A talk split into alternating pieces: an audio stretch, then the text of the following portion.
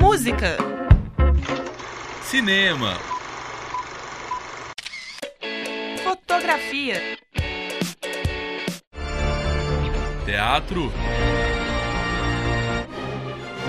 Dança.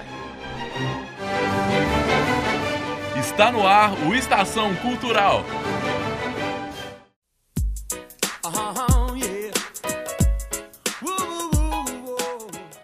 Olá, ouvintes! Eu sou a Gabriela Bernardes e começa agora o Estação Cultural. No programa de hoje, vamos falar sobre os espaços públicos da cidade de Belo Horizonte que encantam a todos os mineiros. Belo Horizonte é uma cidade planejada cujo projeto foi elaborado por uma equipe de engenheiros e arquitetos coordenada pelo também engenheiro Arão Reis. As praças tiveram um papel muito importante no planejamento de BH. Marcam os cruzamentos das principais avenidas e ruas, assim como suas extremidades. Algumas, como a Praça da Liberdade, tiveram seu lugar cuidadosamente escolhido.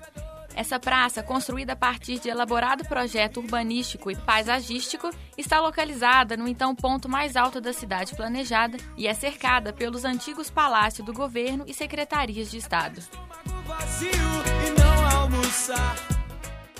Mesmo fora da área inicialmente planejada, dentro do perímetro da Avenida do Contorno e em bairros hoje tradicionais, as praças continuaram a ocupar um lugar central, muitas vezes na frente de uma igreja.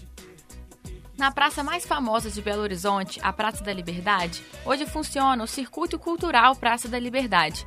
Esse é um dos maiores e mais importantes conjuntos integrados de cultura do Brasil. O projeto foi desenvolvido pelo governo de Minas por meio da Secretaria de Cultura em parceria com empresas da iniciativa privada. Os antigos prédios públicos foram transformados em espaços interativos que buscam espelhar a diversidade. Acervos históricos, artísticos e temáticos, centros culturais interativos, biblioteca e espaços para oficinas, cursos e ateliês abertos, além de planetário, cafeterias, restaurantes e lojas. O conjunto reúne 12 museus e espaços culturais já em funcionamento na região central de Belo Horizonte e é um dos mais importantes circuitos culturais do Brasil. Belo Horizonte se caracteriza pelas múltiplas apropriações desses espaços de lazer.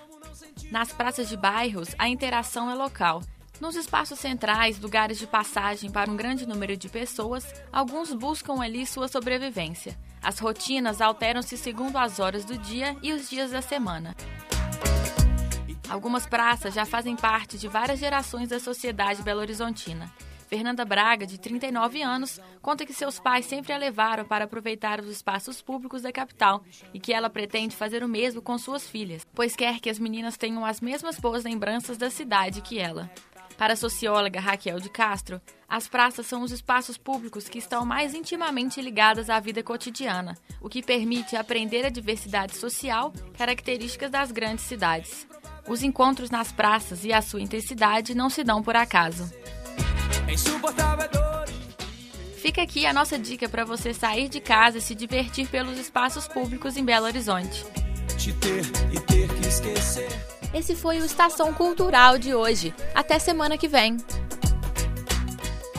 Esse programa foi gravado no dia 6 de outubro de 2015 com supervisão de Clara Costa e Yara Franco, técnica de Gabriela Bernardes, Bárbara Ferreira, Luísa Blom e Wesley Diniz.